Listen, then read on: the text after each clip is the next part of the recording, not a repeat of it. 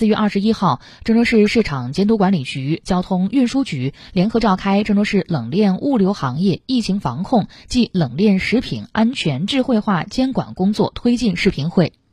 会提出，今年郑州要完成大型冷库四十万平方、前置仓五百个、冷链运输车辆一千辆的上线任务。尽快建立起完善的冷链食品储运环节湿度、温度管理和预警机制。